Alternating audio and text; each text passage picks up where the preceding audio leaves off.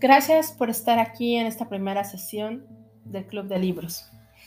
Te voy a pedir que imagines todo esto que te voy a contar como si te estuviera pasando a ti.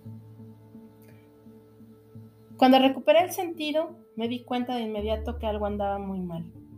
Una luz frente a mí hería mis ojos sin que fuera yo capaz de siquiera parpadear. Intenté desviar la mirada, Intenté mover los brazos para tapar mi rostro con las manos sin lograrlo. Mi cuerpo entero estaba totalmente paralizado y era recorrido por dolor y frío como jamás lo había sentido. Intenté también gritar y pedir ayuda, pero todo fue inútil. Algo entraba en mi boca y quemaba mi garganta, a la vez que un horrible ruido lastimaba mis oídos. Pasaron varias horas en las que lo único que ocupaba mi mente era una terrible desesperación. De la desesperación pasé al terror, cuando algunos pensamientos lograron filtrarse a través del dolor de mi mente. ¿Dónde estoy? ¿Qué está pasando? ¿Estoy muerto? La mezcla de dolor, terror y estos pensamientos ocasionaron que perdiera el sentido. Gracias a Dios, porque ya no soportaba más. No sé si pasaron horas o días para que volviera en mí. Seguía inmóvil con los ojos completamente abiertos.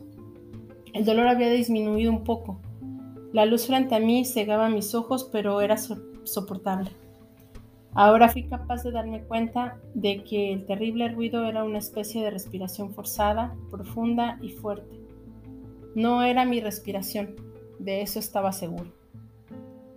La disminución del tormento físico abrió la puerta a otro tipo de sufrimiento la confusión en mi mente y la urgente necesidad de respuestas. ¿Estoy realmente muerto? ¿De quién es la respiración que escucho? ¿Qué es esto que siento en mi boca que raspa mi garganta? Poco a poco fui recuperando recuerdos de lo que pensaba era el día anterior. La fiesta, los tragos, la discusión con Laura y la insistencia de Eduardo para que probara esa estúpida droga que le resultaba fascinante.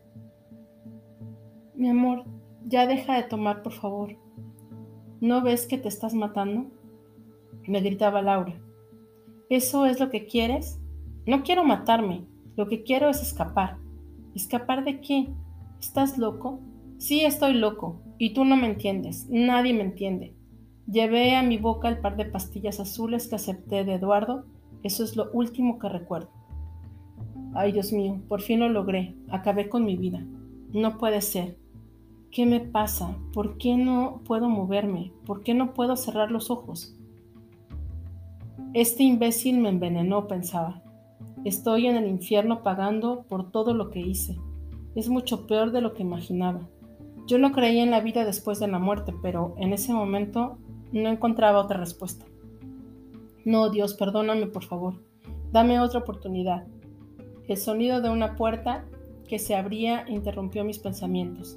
Distinguí entonces una voz femenina. ¿Pero qué ruido hace esta mierda? comentó. Es el único que tenemos, ya sabes cómo están las cosas aquí. Le contestó un hombre. ¿Cómo es posible que tengamos solo un aparato de respiración artificial?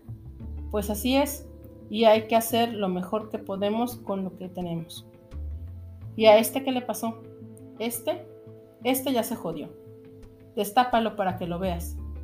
Sentí cómo retiraban de mi rostro una sábana y pude ver a una mujer vistiendo una bata blanca con una expresión entre asombro y temor. ¿Está despierto? gritó. El hombre junto a ella se inclinó a verme. ¿Qué va? Así lo trajeron.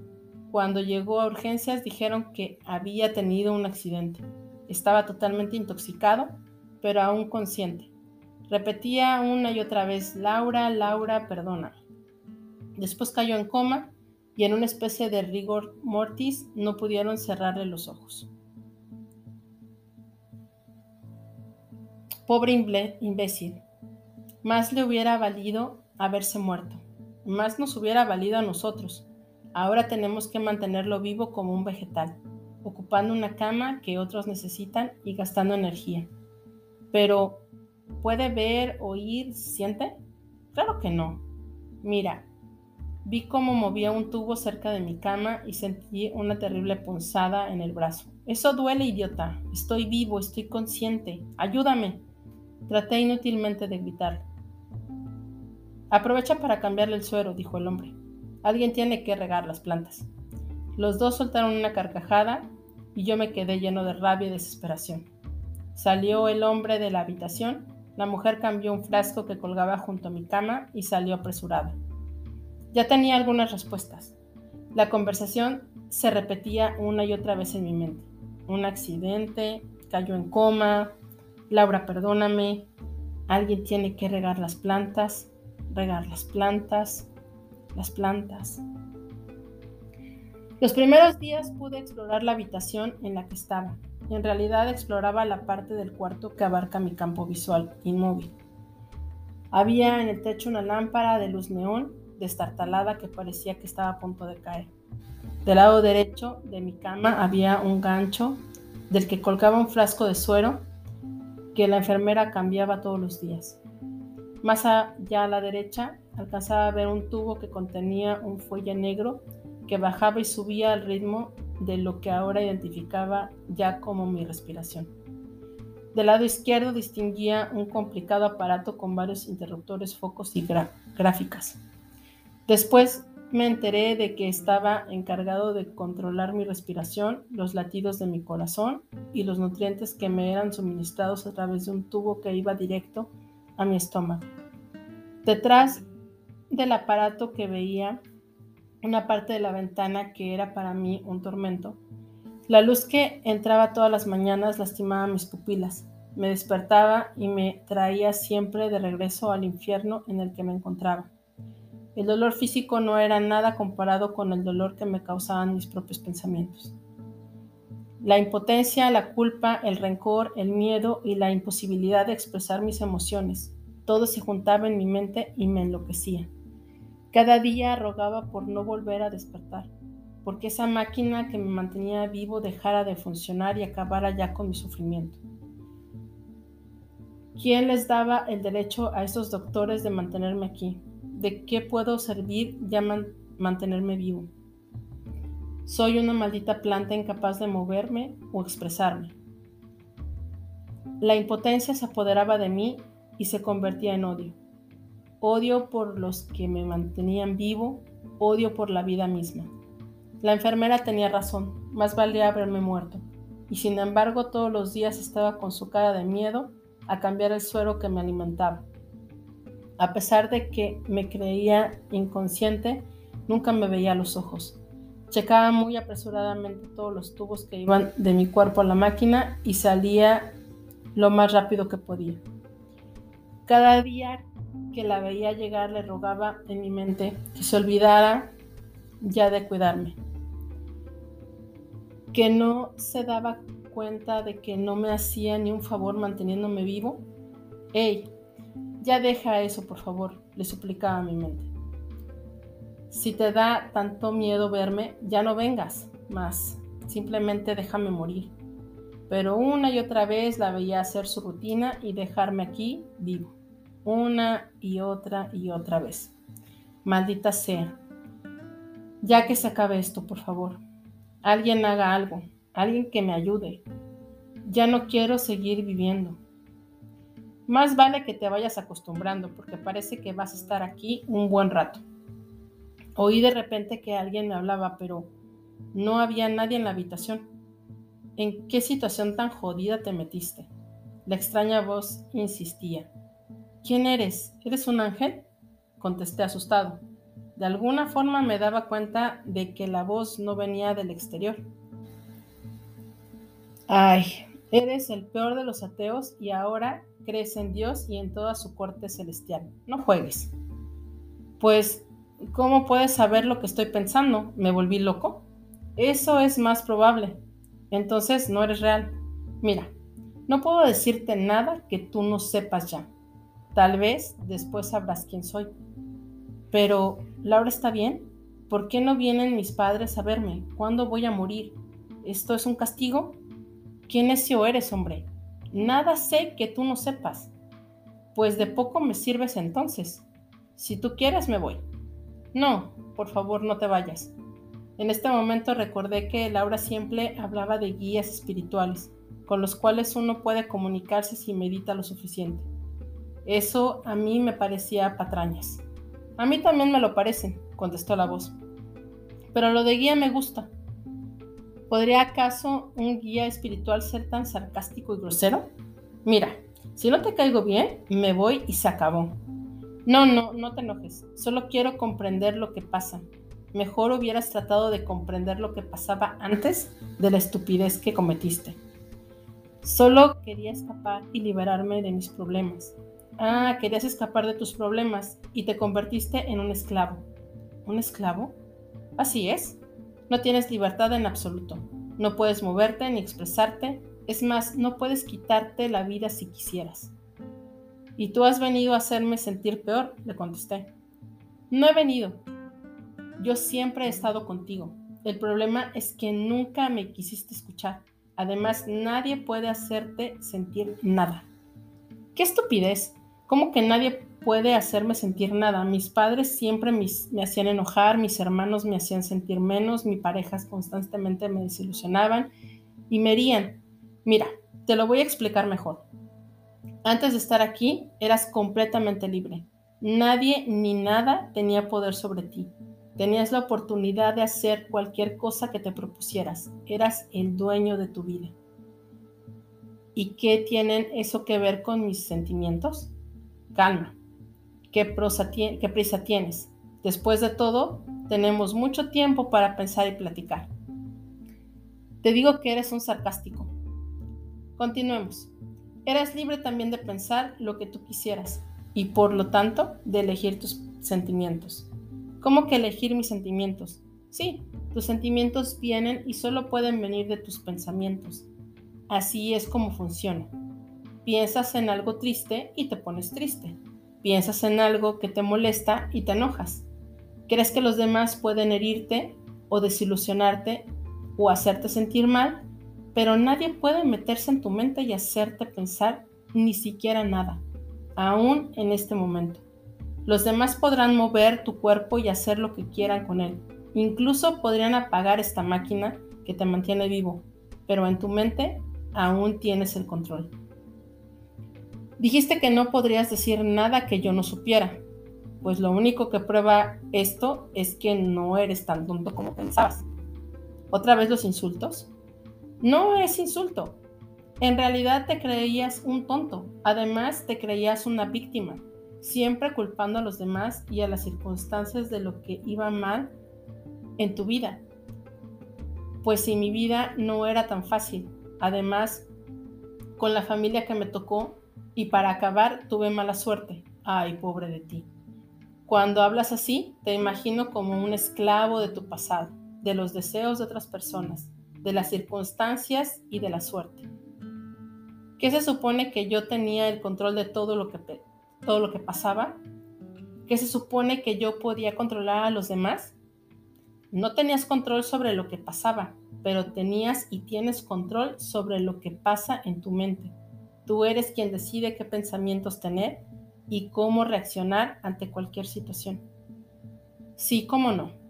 ¿Cómo podía yo reaccionar de forma positiva ante todos los problemas que tenía? Tenías la opción de verlos como problemas o como obstáculos a vencer como una maldición o como un reto. Si tú eras quien decidía cómo reaccionar, ¿quién lo hacía? Ya me estás haciendo enojar, así que el único culpable de todo lo que me pasa soy yo. Tú mismo te estás haciendo enojar. Además, no se trata de culpar a nadie. Sin embargo, dime, ¿qué movía tu mano aquella vez que le pegaste a Laura?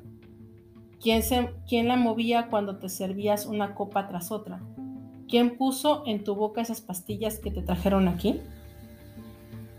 Me sentía a punto de estallar. Supongo que expresar nuestras emociones nos sirven como una válvula de escape y yo no podía ni llorar siquiera. Estaba furioso por lo que me decía mi guía y lo peor es que tenía razón en todo lo que me decía. Por suerte algo sucedió que distrajo mi atención. La puerta se abrió y entró una enfermera. Esta vez no era aquella mujer fría que acostumbraba a cambiar el suelo, suero que me alimentaba. Se acercó a mi cama y se inclinó para, para verme. Noté mucha tristeza en sus ojos verdes, su pelo rubio caía constantemente sobre su rostro, y ella lo empujaba con sus dedos hacia atrás de las orejas. Estuvo observándome por unos segundos y pude leer su nombre en el gafete del hospital. Esperanza. Hola, me dijo. Hola, Esperanza, imaginé contestarle. Pobrecito de ti, mira cómo estás. Pues ya sabes cómo es la vida. Seguía yo la conversación en mi mente. Me acarició el pelo y me dijo, no te preocupes, yo te voy a cuidar. Muchas gracias, pensé. Ella está mucho más cerca de ser un ángel que yo, comentó mi guía. Además, es linda. Cuidadosamente cambió el suero y arregló los cojines debajo de mi cabeza y revisó que los aparatos a mi alrededor funcionaran correctamente. Hasta mañana, dijo antes de salir. Hasta mañana, imaginé contestarle. Hasta mañana, guapa, gritó mi guía en mi cabeza. Aquella noche tuve un sueño extraño. Era yo un títere de la madera con varios hilos que salían de mis pies, manos y cabeza. En el otro extremo, diferentes personas tomaban turnos para moverme. Vi a mis padres, a uno que otro maestro, al padre de la iglesia, a una exnovia. Todos reían haciendo, haciéndome brincar y bailar. Me ponían en posiciones ridículas y me obligaban a gesticular como un mico. En mi sueño, yo sabía que podía romper fácilmente los hilos, pero prefería dejarlos que me manipularan. Supongo que era más fácil dejar a otros elegir por mí que hacerme responsable de mí mismo. Cuando todos se cansaron de jugar conmigo, me dejaron tirado en el suelo. El suelo se convirtió en cama y pude ver después la lámpara del cuarto. Había despertado. Dormí con los ojos completamente abiertos, era de lo más extraño. Me era difícil conciliar el sueño todas las noches y en las mañanas me costaba algo de trabajo saber cuándo acababa los sueños y empezaba la realidad.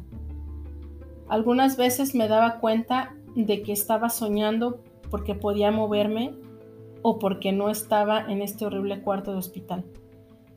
Entonces corría para alejarme lo más posible y deseaba no despertar jamás. Sin embargo, Día tras día me encontraba viendo la lámpara, el techo, el fuelle de negro subiendo y bajando, y el aparato que me mantenía en esta interminable pesadilla. Se abrió la puerta y vi entrar a Esperanza. Estaba en la mano un recipiente de plástico con agua. Buenos días, dijo. Buenos días, siempre le contestaba en mi mente. Hoy te toca baño. No, por favor. Qué pena. Me quitó de encima las sábanas y después me despojó de la bata blanca que cubría mi cuerpo desnudo. Me llené de impotencia y vergüenza. En realidad era yo el títere de mi sueño y los demás hacían de mí lo que se les antojaba. Algo en su mirada me tranquilizó. Supongo que no veía en mí a un hombre desnudo, sino un paciente como muchos otros que ella atendía. Metió una esponja en el recipiente y empezó a limpiar mi rostro. Mírate, eres tan joven. ¿Por qué me hablaba? ¿Acaso sabía que podía escucharla? Además, no eres feo, sonrió tímidamente y se arrojó un poco. Espero que no estés consciente, pobrecito. Estoy consciente. Ojalá te haya sido ya, y que lo único que quede aquí sea tu cuerpo. No, maldición, estoy aquí y puedo escucharte y verte. Si estás ahí adentro, me imagino que te sentirás muy solo. Se quedó pensativa por unos momentos y una lágrima rodó por su mejilla. Yo también estoy muy sola. ¿Sabes? Mi esposo murió hace unos años, continuó, mientras secaba sus lágrimas con la manga de su bata blanca. Desde entonces me siento como paralizada, llena de miedos y de inseguridades. Seguía su monólogo mientras limpiaba mi cuerpo con la esponja. Supongo que de alguna forma a todos nos paralizan nuestros miedos, nuestros resentimientos, la preocupación y nuestros traumas. No me hables de traumas, que eso es lo que me trajo aquí, pensé. Me gustaría ser más valiente y atreverme a hacer tantas cosas. No sé, tal vez seguir mis estudios o buscar otra pareja, en fin, tantas cosas. Pero no puedo. Terminó de limpiar mi cuerpo y mientras volvía a ponerme la bata, me di cuenta de que todo lo que había perdido, el contacto humano, era lo que más extrañaba. Quisiera decirle que no se fuera, que siguiera hablándome un poco más. Debo seguir trabajando, pero te veré otra vez cuando venga a cambiar el suero. No te vayas, por favor, quédate un ratito más. Acarició mi pelo una vez más y me miró unos segundos con gran compasión. Seguro tus familiares te andan buscando y no tardarán en venir a visitarte. Llegaste aquí sin ninguna identificación y ni siquiera sabemos cómo te llamas. Salió de la habitación y yo me quedé solo otra vez como todos los días. Tenía razón, me siento muy solo aquí adentro. Y ahora puedo entender que todo es culpa mía. La culpa es un sentimiento inútil. Oí una vez más la voz de mi guía. Lo que fue para mí una gran alegría porque a pesar de que me enojaba por lo que me decía, hablando con él pasaba mejor el tiempo en la cárcel de mi cuerpo. Claro que todo es culpa mía. Si yo acepto que no era un títere de las circunstancias, entonces el culpable de todo lo que me pasa soy yo. Esta es una vida llena de contradicciones. Naces libre, pero debes trabajar en conservar tu libertad y debes hacerte responsable de ella. Tú, por ejemplo, estás vivo, pero no lo estás al mismo tiempo. Los doctores te creen una planta, pero no estás consciente. Esperanza, en cambio, tiene todas las posibilidades de hacer lo que se proponga, pero se siente paralizada como tú. Dijo que por sus traumas. La palabra trauma viene del griego y significa herida. Sí, eso lo leí en un libro de psicología. Claro que lo leíste, si no, no podría yo decírtelo ahora. Pero no me interrumpas. Esta es la primera contradicción de la vida. El ser humano nace totalmente libre, pero totalmente dependiente. De hecho, de todos los animales es el que requiere más atención por parte de sus padres. El niño sabe que si sus padres no lo cuidan, se muere. Entonces el amor se convierte para él en una cuestión de vida o muerte. Ahora bien, cuando el niño va creciendo, no sabe nada en absoluto. ¿Y de quién crees tú que aprende todo sobre la vida? De sus padres. Claro está. Si tú llegaras a un planeta desconocido y vieras cómo todos los habitantes se golpean entre sí, llegarías a la conclusión de que eso es lo normal, como el desgraciado de mi padre que nos golpeaba a todos. Ahora bien, el niño nada sabe tampoco acerca de sí mismo.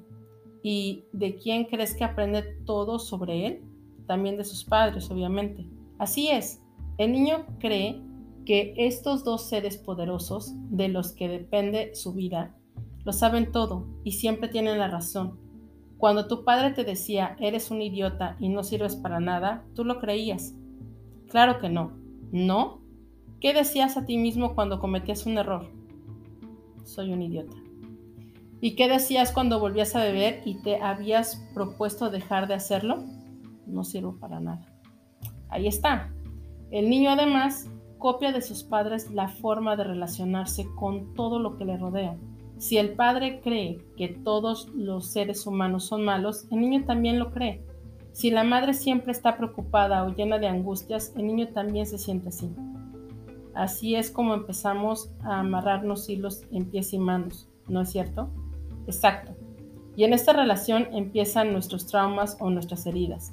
Cuando eres un niño pequeño y cometías un error, tu padre te insultaba o a veces te pegaba. Tú creías que eras malo. Eso te hería más que los golpes. Cuando tu madre te decía que si no te portabas bien ya no te querría, te hería también y te llenaba de angustia. Entonces, ¿ellos tienen la culpa de todo?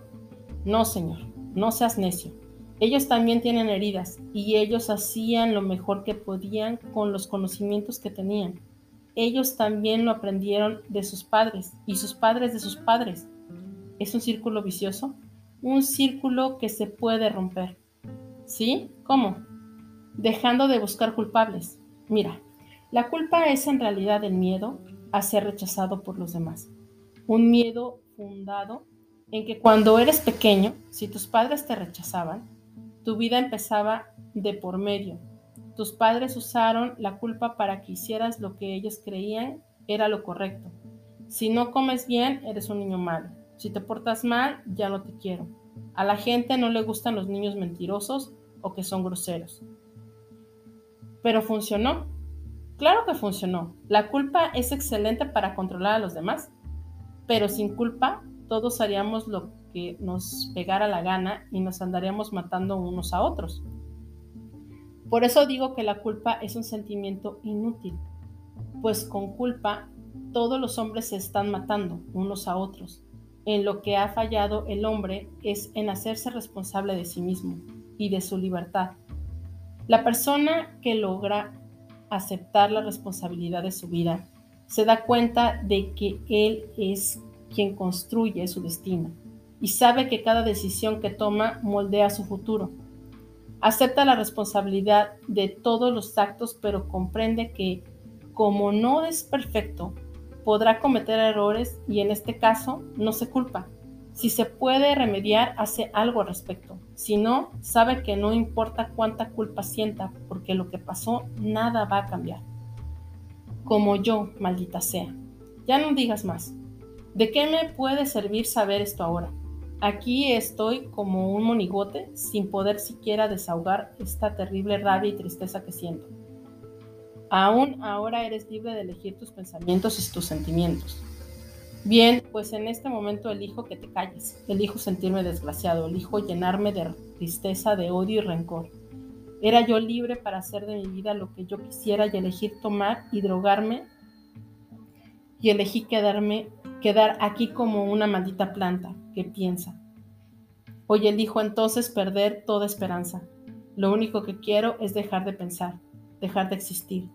Esos eran mis pensamientos cuando la puerta se abrió de repente. Hola otra vez.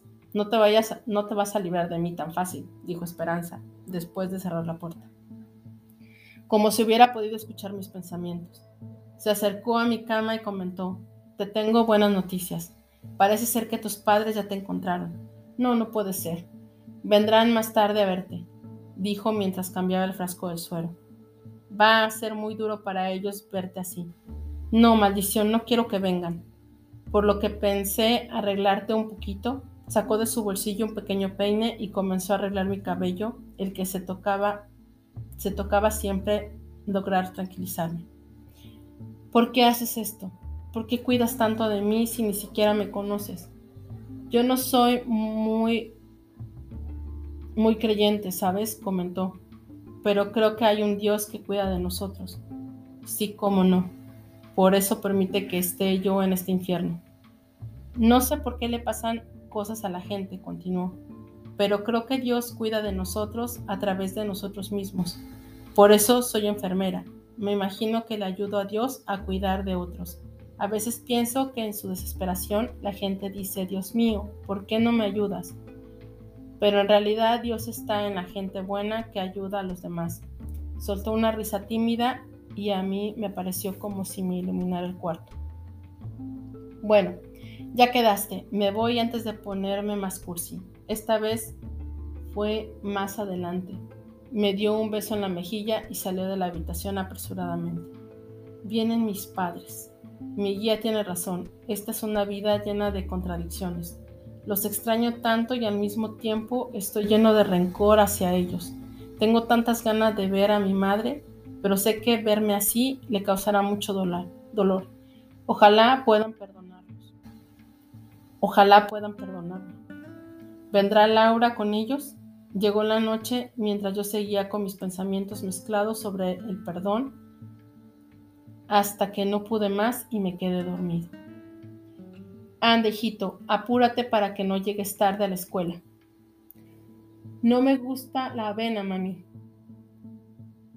cómetela, para que tengas fuerza para estudiar y jugar, y para que pueda andar en bici, porque me vas a enseñar el sábado, ¿verdad? Recuerda que lo prometiste. Claro que sí, mijito. Terminé mi desayuno cuando sonó el claxon del camión escolar que venía a recogerme. Mi madre volvió a retocar mi peinado, revisó mi uniforme, me dio mi lonchera y me despidió con un beso en la mejilla. Corrí hacia la puerta de la casa y al abrir la luz del sol me deslumbró poco a poco mis pupilas se fueron acostumbrando a la intensa luz y pude distinguir el rostro de mi madre, pero no joven y tranquilo como el del sueño, del que acababa de despertar, sino...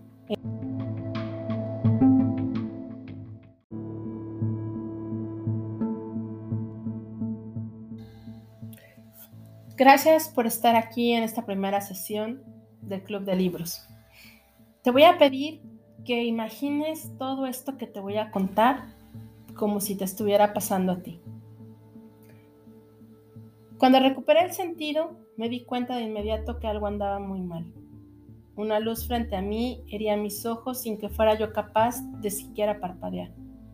Intenté desviar la mirada, Intenté mover los brazos para tapar mi rostro con las manos sin lograrlo. Mi cuerpo entero estaba totalmente paralizado y era recorrido por dolor y frío como jamás lo había sentido. Intenté también gritar y pedir ayuda, pero todo fue inútil. Algo entraba en mi boca y quemaba mi garganta, a la vez que un horrible ruido lastimaba mis oídos. Pasaron varias horas en las que lo único que ocupaba mi mente era una terrible desesperación. De la desesperación pasé al terror, cuando algunos pensamientos lograron filtrarse a través del dolor de mi mente. ¿Dónde estoy? ¿Qué está pasando? ¿Estoy muerto? La mezcla de dolor, terror y estos pensamientos ocasionaron que perdiera el sentido. Gracias a Dios, porque ya no soportaba más. No sé si pasaron horas o días para que volviera en mí. Seguía inmóvil, con los ojos completamente abiertos. El dolor había disminuido un poco. La luz frente a mí cegaba mis ojos, pero era soportable. Ahora fui capaz de darme cuenta de que el terrible ruido era una especie de respiración forzada, profunda y fuerte. No era mi respiración, de eso estaba seguro. La disminución del tormento físico abrió la puerta a otro tipo de sufrimiento la confusión en mi mente y la urgente necesidad de respuestas. ¿Estoy realmente muerto? ¿De quién es la respiración que escucho? ¿Qué es esto que siento en mi boca que raspa mi garganta? Poco a poco fui recuperando recuerdos de lo que pensaba era el día anterior. La fiesta, los tragos, la discusión con Laura y la insistencia de Eduardo para que probara esa estúpida droga que le resultaba fascinante. Mi amor, ya deja de tomar, por favor. ¿No ves que te estás matando? Me gritaba Laura. ¿Eso es lo que quieres? No quiero matarme. Lo que quiero es escapar. ¿Escapar de qué? ¿Estás loco? Sí, estoy loco. Y tú no me entiendes. Nadie me entiende. Llevé a mi boca el par de pastillas azules que acepté de Eduardo. Eso es lo último que recuerdo. Ay, Dios mío, por fin lo logré. Acabé con mi vida. No puede ser. ¿Qué me pasa? ¿Por qué no puedo moverme? ¿Por qué no puedo cerrar los ojos? Este imbécil me envenenó, pensaba. Estoy en el infierno pagando por todo lo que hice. Es mucho peor de lo que imaginaba. Yo no creía en la vida después de la muerte, pero en ese momento no encontraba otra respuesta. No, Dios, perdóname, por favor. Dame otra oportunidad. El sonido de una puerta que se abría interrumpió mis pensamientos. Distinguí entonces una voz femenina. ¿Pero qué ruido hace esta mierda? comentó. Es el único que tenemos, ya sabes cómo están las cosas aquí.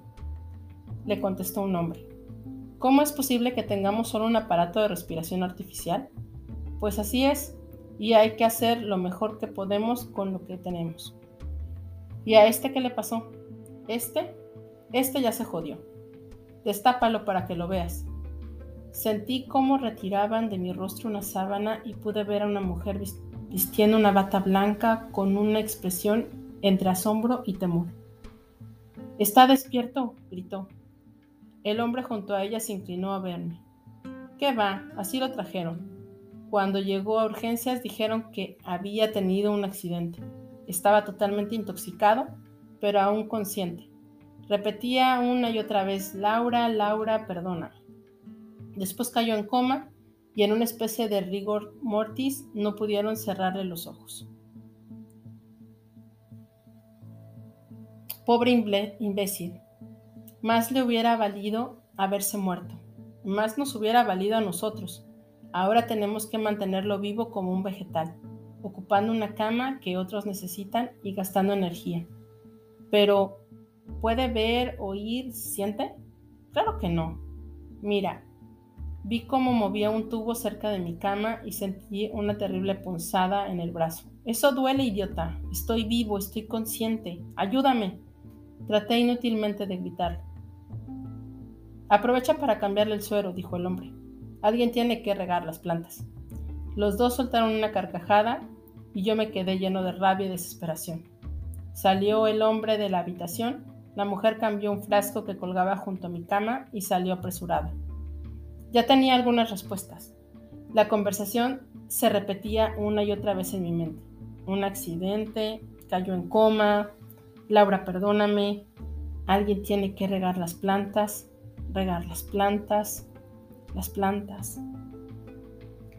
Los primeros días pude explorar la habitación en la que estaba. En realidad exploraba la parte del cuarto que abarca mi campo visual inmóvil. Había en el techo una lámpara de luz neón destartalada que parecía que estaba a punto de caer. Del lado derecho de mi cama había un gancho del que colgaba un frasco de suero que la enfermera cambiaba todos los días. Más allá a la derecha alcanzaba a ver un tubo que contenía un fuelle negro que bajaba y subía al ritmo de lo que ahora identificaba ya como mi respiración. Del lado izquierdo distinguía un complicado aparato con varios interruptores, focos y gráficas. Después me enteré de que estaba encargado de controlar mi respiración, los latidos de mi corazón y los nutrientes que me eran suministrados a través de un tubo que iba directo a mi estómago. Detrás del aparato que veía una parte de la ventana que era para mí un tormento. La luz que entraba todas las mañanas lastimaba mis pupilas, me despertaba y me traía siempre de regreso al infierno en el que me encontraba. El dolor físico no era nada comparado con el dolor que me causaban mis propios pensamientos. La impotencia, la culpa, el rencor, el miedo y la imposibilidad de expresar mis emociones, todo se juntaba en mi mente y me enloquecía. Cada día rogaba por no volver a despertar, porque esa máquina que me mantenía vivo dejara de funcionar y acabara ya con mi sufrimiento. ¿Quién les daba el derecho a esos doctores de mantenerme aquí? ¿De qué puedo servir ya mantenerme vivo? Soy una maldita planta incapaz de moverme o expresarme. La impotencia se apoderaba de mí y se convertía en odio. Odio por los que me mantenían vivo, odio por la vida misma. La enfermera tenía razón, más valía haberme muerto, y sin embargo todos los días estaba con su cara de miedo a cambiar el suero que me alimentaba. A pesar de que me creía inconsciente, nunca me veía a los ojos. Checaba muy apresuradamente todos los tubos que iban de mi cuerpo a la máquina y salía lo más rápido que podía. Cada día que la veía llegar le rogaba en mi mente que se olvidara ya de cuidarme, que no se daba cuenta de que no me hacía ni un favor manteniéndome vivo. ¡Ey! Ya deja eso, por favor, le suplicaba a mi mente. Si te da tanto miedo verme, ya no vengas más, simplemente déjame morir. Pero una y otra vez la veía hacer su rutina y dejarme aquí vivo, una y otra y otra vez. Maldita sea. Ya que se acabe esto, por favor. Alguien haga algo, alguien que me ayude. Ya no quiero seguir viviendo. Más vale que te vayas acostumbrando porque parece que vas a estar aquí un buen rato. Oí de repente que alguien me hablaba, pero no había nadie en la habitación. ¿En qué situación tan jodida te metiste? La extraña voz insistía. ¿Quién eres? ¿Eres un ángel? Contesté asustado.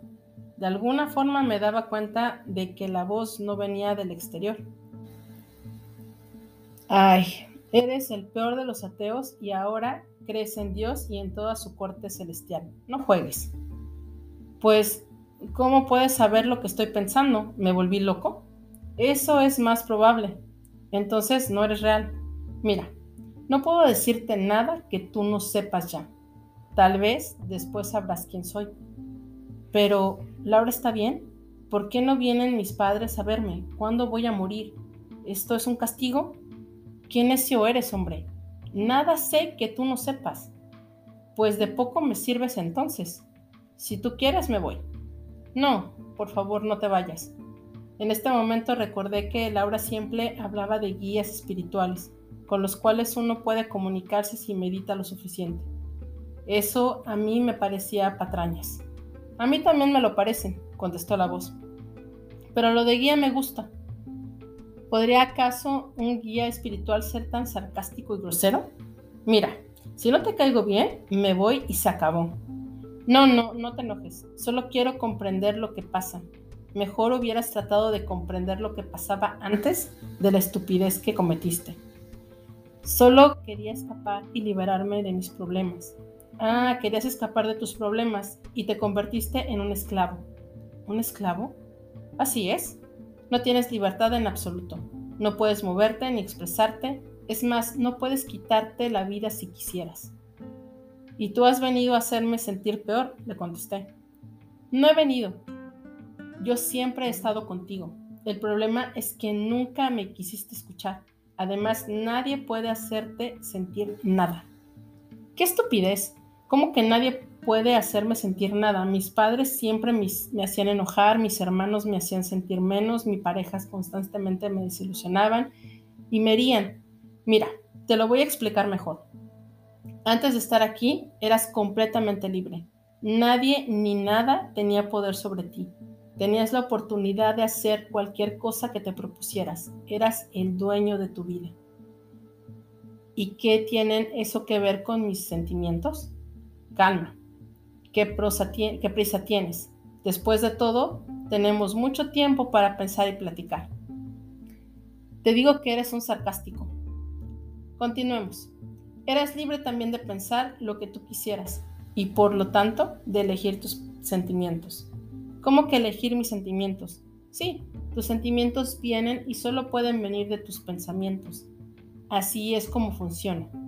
Piensas en algo triste y te pones triste. Piensas en algo que te molesta y te enojas. Crees que los demás pueden herirte o desilusionarte o hacerte sentir mal, pero nadie puede meterse en tu mente y hacerte pensar ni siquiera nada, aún en este momento. Los demás podrán mover tu cuerpo y hacer lo que quieran con él. Incluso podrían apagar esta máquina que te mantiene vivo, pero en tu mente aún tienes el control. Dijiste que no podrías decir nada que yo no supiera, pues lo único que prueba esto es que no eres tan tonto como pensabas. ¿Otra vez los insultos? No es insulto. En realidad te creías un tonto. Además te creías una víctima, siempre culpando a los demás y a las circunstancias de lo que iba mal en tu vida. Pues si mi vida no era tan fácil. Además, con la familia que me tocó, y para acabar, tuve mala suerte. Ay, pobre de ti. Cuando hablas así, te imagino como un esclavo de tu pasado, de los deseos de otras personas, de las circunstancias y de la suerte. ¿Qué se supone que yo tenía el control de todo lo que, todo lo que pasaba? ¿Qué se supone que yo podía controlar a los demás? No tenías control sobre lo que pasaba, pero tenías y tienes control sobre lo que pasa en tu mente Tú eres quien decide qué pensamientos tener y cómo reaccionar ante cualquier situación. Sí, cómo no. ¿Cómo podía yo reaccionar de forma positiva ante todos los problemas que tenía?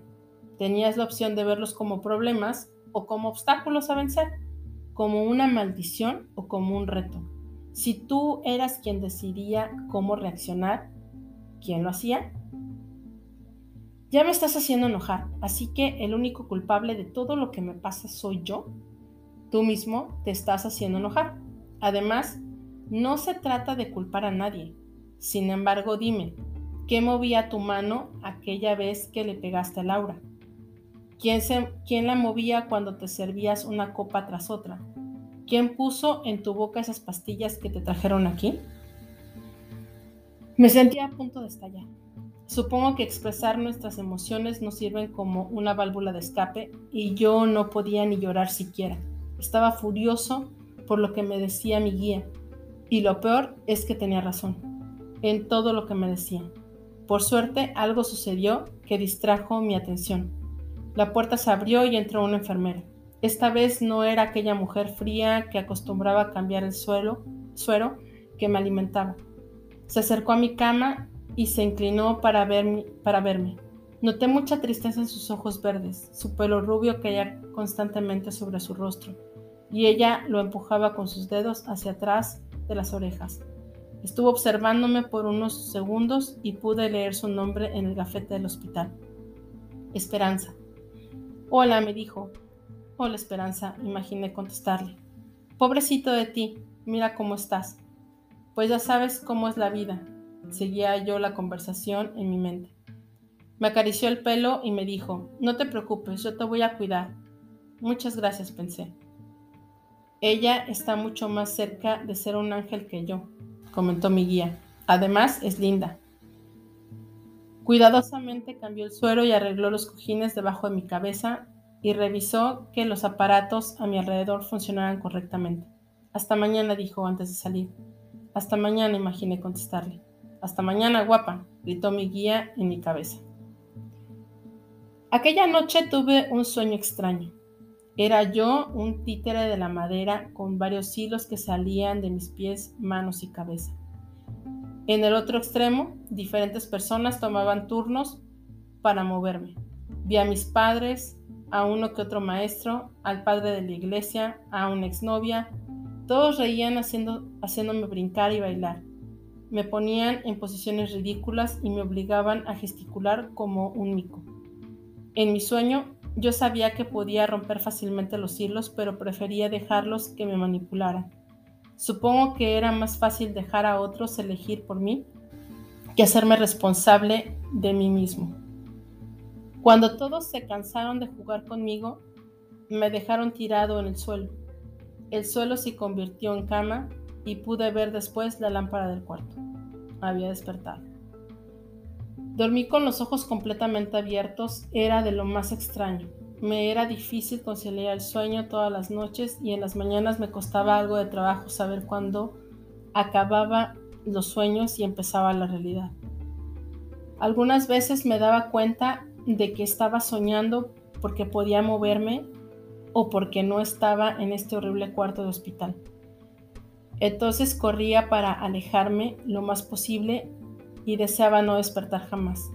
Sin embargo, día tras día me encontraba viendo la lámpara, el techo, el fuelle de negro subiendo y bajando, y el aparato que me mantenía en esta interminable pesadilla.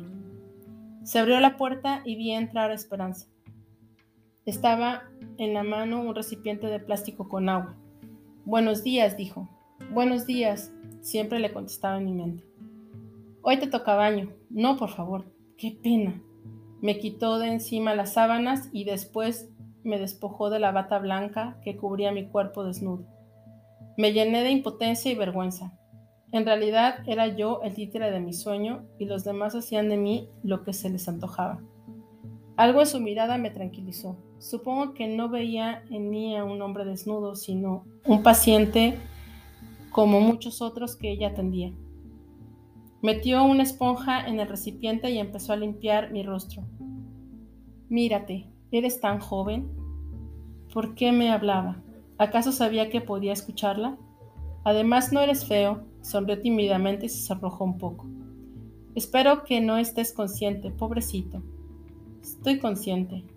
Ojalá te haya sido ya, y que lo único que quede aquí sea tu cuerpo. No, maldición, estoy aquí y puedo escucharte y verte. Si estás ahí adentro, me imagino que te sentirás muy solo. Se quedó pensativa por unos momentos y una lágrima rodó por su mejilla.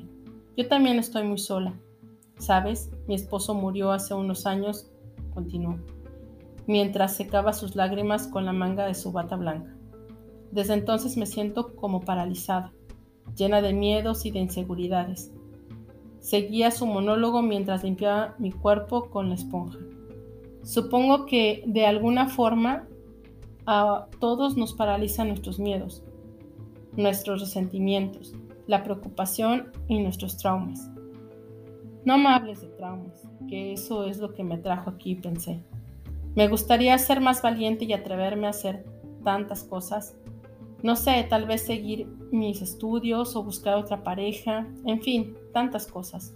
Pero no puedo. Terminó de limpiar mi cuerpo y mientras volvía a ponerme la bata, me di cuenta de que todo lo que había perdido, el contacto humano, era lo que más extrañaba. Quisiera decirle que no se fuera, que siguiera hablándome un poco más.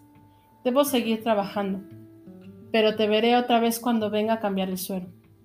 No te vayas, por favor, quédate un ratito más. Acarició mi pelo una vez más y me miró unos segundos con gran compasión. Seguro tus familiares te andan buscando y no tardarán en venir a visitarte. Llegaste aquí sin ninguna identificación y ni siquiera sabemos cómo te llamas. Salió de la habitación y yo me quedé solo otra vez como todos los días. Tenía razón, me siento muy solo aquí adentro. Y ahora puedo entender que todo es culpa mía. La culpa es un sentimiento inútil. Oí una vez más la voz de mi guía. Lo que fue para mí una gran alegría porque a pesar de que me enojaba por lo que me decía, hablando con él pasaba mejor el tiempo en la cárcel de mi cuerpo. Claro que todo es culpa mía, si yo acepto que no era un títere de las circunstancias, entonces el culpable de todo lo que me pasa soy yo. Esta es una vida llena de contradicciones. Naces libre, pero debes trabajar en conservar tu libertad y debes hacerte responsable de ella. Tú, por ejemplo, estás vivo, pero no lo estás al mismo tiempo. Los doctores te creen una planta, pero no estás consciente. Esperanza, en cambio, tiene todas las posibilidades de hacer lo que se proponga, pero se siente paralizada como tú. Dijo que por sus traumas. La palabra trauma viene del griego y significa herida. Sí, eso lo leí en un libro de psicología. Claro que lo leíste, si no, no podría yo decírtelo ahora.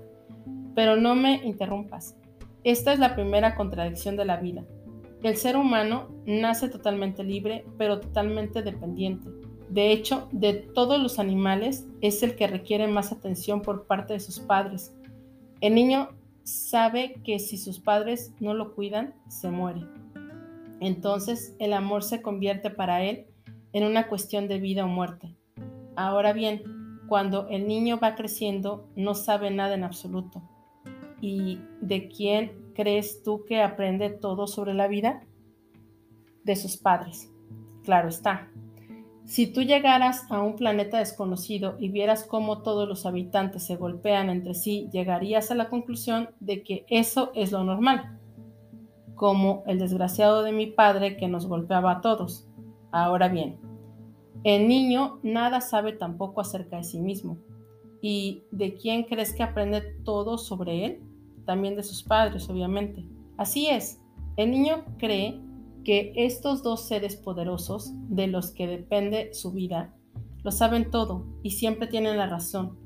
Cuando tu padre te decía, eres un idiota y no sirves para nada, tú lo creías. Claro que no. ¿No? ¿Qué decías a ti mismo cuando cometías un error? Soy un idiota. ¿Y qué decías cuando volvías a beber y te habías propuesto dejar de hacerlo? no sirvo para nada. Ahí está. El niño además copia de sus padres la forma de relacionarse con todo lo que le rodea. Si el padre cree que todos los seres humanos son malos, el niño también lo cree. Si la madre siempre está preocupada o llena de angustias, el niño también se siente así. Así es como empezamos a amarrarnos hilos en pies y manos, ¿no es cierto? Exacto. Y en esta relación empiezan nuestros traumas o nuestras heridas. Cuando eres un niño pequeño y cometías un error, tu padre te insultaba o a veces te pegaba. Tú creías que eras malo. Eso te hería más que los golpes. Cuando tu madre te decía que si no te portabas bien ya no te querría, te hería también y te llenaba de angustia. Entonces, ¿ellos tienen la culpa de todo? No, Señor, no seas necio. Ellos también tienen heridas y ellos hacían lo mejor que podían con los conocimientos que tenían ellos también lo aprendieron de sus padres y sus padres de sus padres. ¿Es un círculo vicioso? Un círculo que se puede romper. ¿Sí? ¿Cómo? Dejando de buscar culpables. Mira, la culpa es en realidad el miedo a ser rechazado por los demás. Un miedo fundado en que cuando eres pequeño, si tus padres te rechazaban, tu vida empezaba de por medio. Tus padres usaron la culpa para que hicieras lo que ellos creían era lo correcto. Si no comes bien, eres un niño malo. Si te portas mal, ya no te quiero. A la gente no le gustan los niños mentirosos o que son groseros. Pero funcionó. Claro que funcionó. La culpa es excelente para controlar a los demás. Pero sin culpa, todos haríamos lo que nos pegara la gana y nos andaríamos matando unos a otros. Por eso digo que la culpa es un sentimiento inútil, pues con culpa todos los hombres se están matando unos a otros. En lo que ha fallado el hombre es en hacerse responsable de sí mismo y de su libertad. La persona que logra aceptar la responsabilidad de su vida se da cuenta de que él es quien construye su destino y sabe que cada decisión que toma moldea su futuro. Acepta la responsabilidad de todos los actos, pero comprende que como no es perfecto, podrá cometer errores y en este caso no se culpa. Si se puede remediar, hace algo al respecto. Si no, sabe que no importa cuánta culpa sienta, porque lo que pasó nada va a cambiar. Como yo, maldita sea. Ya no digas más. ¿De qué me puede servir saber esto ahora? Aquí estoy como un monigote sin poder siquiera desahogar esta terrible rabia y tristeza que siento. Aún ahora eres libre de elegir tus pensamientos y tus sentimientos. Bien, pues en este momento elijo que te calles, elijo sentirme desgraciado, elijo llenarme de tristeza, de odio y rencor. Era yo libre para hacer de mi vida lo que yo quisiera y elegir tomar y drogarme y elegí quedarme, quedar aquí como una maldita planta que piensa. Hoy elijo entonces perder toda esperanza. Lo único que quiero es dejar de pensar, dejar de existir. Esos eran mis pensamientos cuando la puerta se abrió de repente. Hola otra vez. No te vayas, no te vas a librar de mí tan fácil, dijo Esperanza, después de cerrar la puerta. Como si hubiera podido escuchar mis pensamientos. Se acercó a mi cama y comentó, te tengo buenas noticias. Parece ser que tus padres ya te encontraron. No, no puede ser. Vendrán más tarde a verte, dijo mientras cambiaba el frasco del suero. Va a ser muy duro para ellos verte así. No, maldición, no quiero que vengan. Por lo que pensé arreglarte un poquito, sacó de su bolsillo un pequeño peine y comenzó a arreglar mi cabello, el que se tocaba, se tocaba siempre lograr tranquilizarme. ¿Por qué haces esto? ¿Por qué cuidas tanto de mí si ni siquiera me conoces? Yo no soy muy muy creyente, ¿sabes? comentó. Pero creo que hay un Dios que cuida de nosotros. Sí, cómo no. Por eso permite que esté yo en este infierno. No sé por qué le pasan cosas a la gente, continuó, pero creo que Dios cuida de nosotros a través de nosotros mismos. Por eso soy enfermera. Me imagino que le ayudo a Dios a cuidar de otros. A veces pienso que en su desesperación la gente dice, Dios mío, ¿por qué no me ayudas? Pero en realidad Dios está en la gente buena que ayuda a los demás. Soltó una risa tímida y a mí me pareció como si me iluminara el cuarto. Bueno, ya quedaste, me voy antes de ponerme más cursi. Esta vez fue más adelante. Me dio un beso en la mejilla y salió de la habitación apresuradamente. Vienen mis padres. Mi guía tiene razón, esta es una vida llena de contradicciones. Los extraño tanto y al mismo tiempo estoy lleno de rencor hacia ellos. Tengo tantas ganas de ver a mi madre pero sé que verme así le causará mucho dolor. Ojalá puedan perdonarnos. Ojalá puedan perdonarme. ¿Vendrá Laura con ellos? Llegó la noche mientras yo seguía con mis pensamientos mezclados sobre el perdón hasta que no pude más y me quedé dormido. Ande, hijito, apúrate para que no llegues tarde a la escuela. No me gusta la avena, mami cómetela, para que tengas fuerza para estudiar y jugar, y para que pueda andar en bici, porque me vas a enseñar el sábado, ¿verdad? Recuerda que lo prometiste. Claro que sí, mijito. Terminé mi desayuno cuando sonó el claxon del camión escolar que venía a recogerme. Mi madre volvió a retocar mi peinado Revisó mi uniforme, me dio mi lonchera y me despidió con un beso en la mejilla. Corrí hacia la puerta de la casa y al abrir la luz del sol me deslumbró poco a poco mis pupilas se fueron acostumbrando a la intensa luz y pude distinguir el rostro de mi madre, pero no joven y tranquilo como el del sueño, del que acababa de despertar, sino... El